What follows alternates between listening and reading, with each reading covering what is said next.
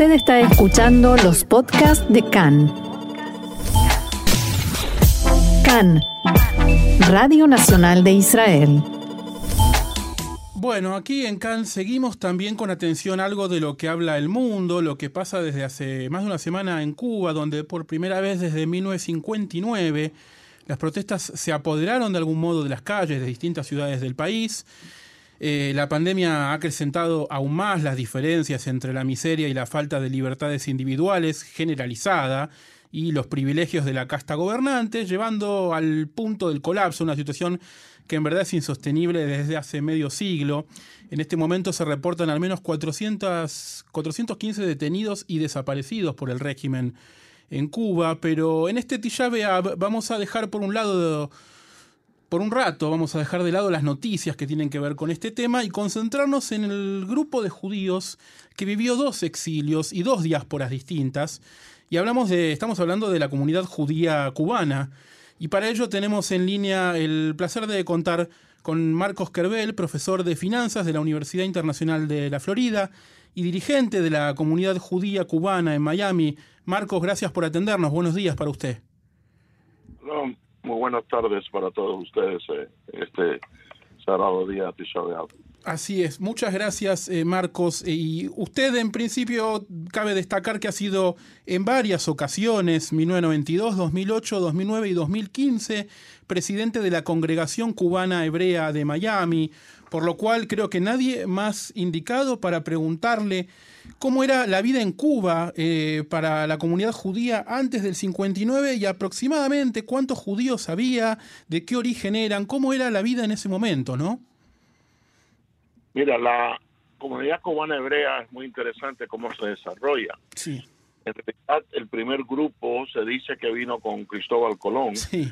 eh, judíos conversos, eh, Luis de Torres, una de las figuras que aparece en la, en la historia. Después viene el grupo sefaradita, eh, que empieza a llegar a Cuba en los años 1910, eh, seguido por el grupo Ashkenazi. El grupo primero, el grupo sefaradita viene principalmente de Turquía y algunos después vinieron de Siria.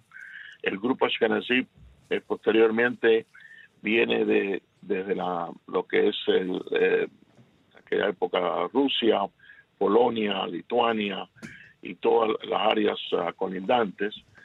Y muchos de ellos vinieron a Cuba porque su intención original era de venir a los Estados Unidos, pero como se sabe, en aquella época fueron cambiando también las leyes de inmigración como están hoy en día.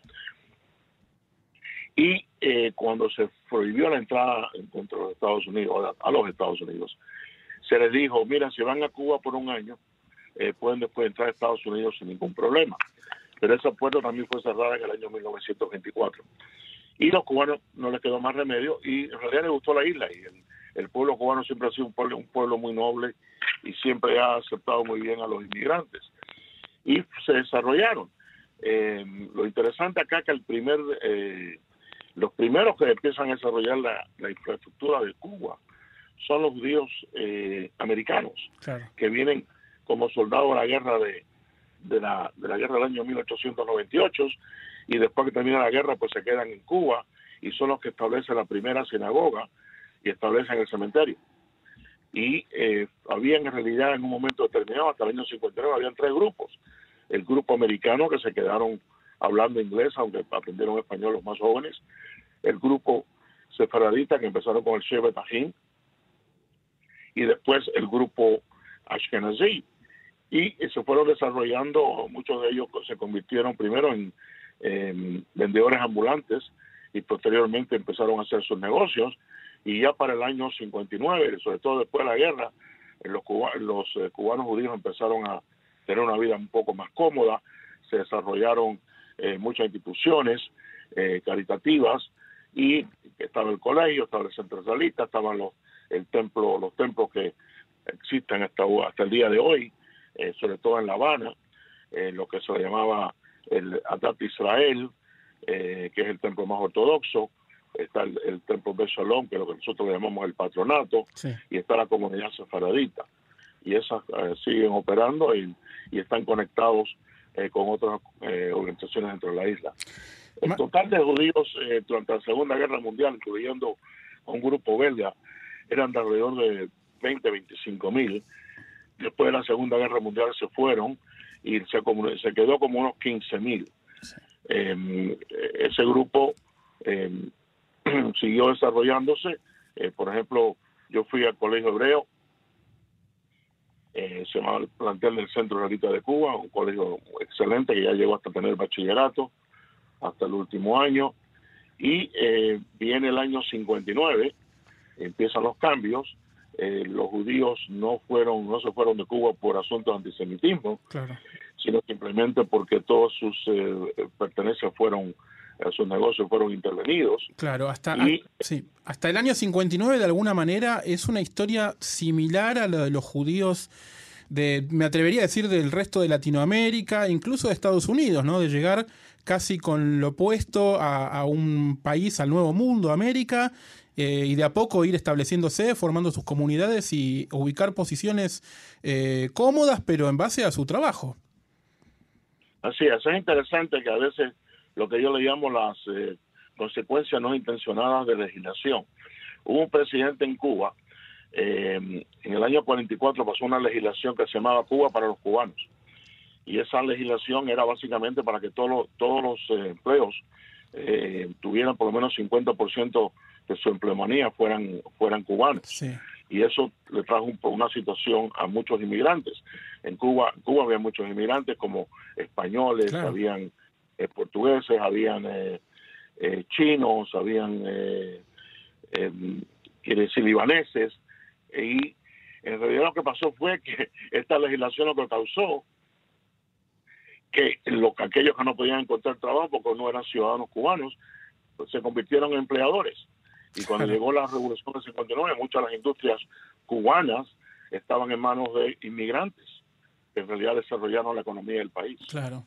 Y aparte... bien, es decir, se sentían cubanos porque, eh, quiere decir, desarrollaron su familia allá. Claro, aparte... Sí, sí. Casaron, trajeron a, su, a sus esposas de sus países y, y formaron sus hogares en Cuba. Y estaban, estaban muy contentos a propósito. Claro. Eh, a partir del, bueno, el primero de enero del 59 es historia conocida, eh, comienza la revolución eh, de Fidel Castro. ¿Y hasta qué año aproximadamente empezaron a salir los judíos de Cuba hacia Miami? Me imagino que siempre ha, sido el primer destino, luego hacia otros también los grupos se dividieron, la mayoría vino a Miami, sí. porque todos creímos que veníamos por un tiempo temporal, claro. porque nadie, todos creían de que los Estados Unidos nunca iba, a permitir eh, un país comunista a 90 millas de sus costas. Eh, pero eso, un grupo vino a Miami, eh, después posteriormente empezó, empezaron a venir en el verano del 60 ya después de la invasión de Bahía Cochinos en abril del 1961 se dieron cuenta que la cosa ya era más seria, que no, iba a ser tan temporal. Y eh, empezaron a salir, eh, eh, yo por ejemplo vine en mayo del 61, yo pasé la, la Bahía Cochinos en La Habana y vi toda aquella, la cantidad de personas que fueron arrestadas y fueron encarceladas. después entonces, ya, ya, ya para febrero del 61, se da la primera alianza de, Cuba hacia Israel. De eh, Israel fueron cuatro vuelos de cubana de aviación en aquel momento. Me recuerdo que eran aviones eh, eh Britannia, que eran aviones británicos, ¿no? Se llamaba Britannia. Y eh, fueron cuatro, y eso, eso que fueron Israel, podían llevar casi todas sus pertenencias. Los que vinieron para, para otros países, especialmente Estados Unidos, solamente podían traer tres mudas de ropa. Claro. Esa fue una esa alianza fue coordinada, digamos, con el régimen. Fue permitida. y con la agencia judía. Claro. Y entonces, pues eh, yo, por ejemplo, vine con una operación que se llamaba la operación interesante, acá, acá le decimos Pedro Pan, en Cuba, Pan, y, y hubieron, fue una operación de 14 mil muchachos que salieron solos de Cuba. Y fueron a diferentes lugares, muchos estuvieron en campamentos, otros en casas adoptivas, Dentro de ese grupo eh, de 14 mil eh, muchachos eh, hubieron 396 judíos cubanos. Y yo fui uno de ellos. A mí me mandaron a casas adoptivas a Los Ángeles. Estuve allá como un año y posteriormente llegaron mis tíos, me reclamaron y después llegaron, llegó mi hermano que había ido en la primera día a Israel y eh, llegaron entonces mis padres en un, penúltimo, vuelo antes de la crisis de los cohetes y nos mudamos para Atlanta. y fue donde yo terminé mi segunda enseñanza, hice mi carrera universitaria, una licenciatura en contabilidad y después una maestría en negocios internacionales. Y lamentablemente tenemos poco tiempo. Quisiera hablar más con usted, Marcos, probablemente lo hagamos más adelante, pero quiero preguntarle de alguna manera por la comunidad cubana en Miami, cómo, cómo funciona la comunidad cubana judía, ¿no? Por supuesto, sus instituciones eh, y su relación, eh, si es que la hay, con la comunidad de, de, que de los que han quedado en, en, Cuba, si hay alguna relación, cuántos hay en Cuba, eh, de alguna manera un, un, panorama general. En estos momentos hay unos alrededor de mil, eh, mil quinientos, por algunos han ido a Israel. Eh, tienen sus actividades, además que todos ellos se conectan eh, por WhatsApp, no tienen los recursos que tenemos nosotros. Acá la comunidad básicamente está integrada con la comunidad americana, ya hemos tenido tres generaciones que han nacido acá. Y eh, estamos en todos, estamos bien reconocidos en, en todo, no solamente en la comunidad eh, cada uno está en sus templos, y claro, la comunidad cubana hebrea como existe, está el templo separadita, eh, y eh, pertenecemos a las directivas de muchos de los templos acá del área, y somos reconocidos en las instituciones, ya sea las profesiones, profesiones, estamos en la junta directiva de muchos de nuestros gremios profesionales, médicos, abogados, ingenieros, arquitectos, de todo. Así que la comunidad se ha desarrollado muy bien, somos somos yo calculo posiblemente entre 5 y 7 mil eh, cubanos hebreos acá en Miami, hay otro grupo en Nueva York, hay otro grupo en Puerto Rico, eh, hay pocos que viven en, Santo Domingo, eh, en la República Dominicana, y naturalmente el grupo que está en Israel, que debe ser más de cerca posiblemente de 2 mil. Claro. por último, quiero preguntarle si una, breve reflexión, un breve comentario sobre las noticias de los últimos días que imagino lo, ha seguido atentamente por la televisión, que si le trae alguna esperanza de algún tipo de cambio, eh, aunque sea leve, como para que le mejore la vida a los cubanos que han quedado en la isla. Mira, los, los, judíos cubanos, al igual que el resto de la población, está sufriendo. Desde que la pandemia, las tres comunidades de La Habana y los restos están cerradas, eh, es difícil eh, poder poder llenar sus necesidades. Afortunadamente hemos tenido la ayuda del, del Joint y eh, pero eso es, escaso porque no, no ha habido entrada de productos y demás. Yo creo que vino un, un pequeño cargamento para PESA. Eh, pero la situación es bastante crítica eh, y yo espero que haya pase un milagro y, que esto, que primero que no, que no haya sangre y segundo que se, el, pueblo se dé cuenta que ya hay una situación que ellos tienen que, que ver por el bien del país y cómo llegan a esa solución, yo no puedo opinar en este caso, solo deben tomar las acciones ellos allá y lo que sí quiero es que Cuba regrese a su normalidad y que el pueblo eh, el pueblo progrese porque ha sufrido por muchísimos años. Lo hemos visto aquí en Miami y, hemos eh, tratado de ayudar en lo posible, pero la situación es bastante bastante seria. Es increíble que todos estos muchachos están saliendo a la calle eh, y ya no, no pueden aguantar más.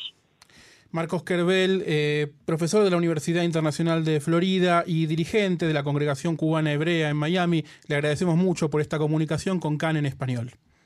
Muchas gracias por la invitación y que tengan eh, eh, un Shabuatov y que hoy sea un día de reflexión, de pensamiento y que no haya más destrucciones. Muchas gracias. Shalom.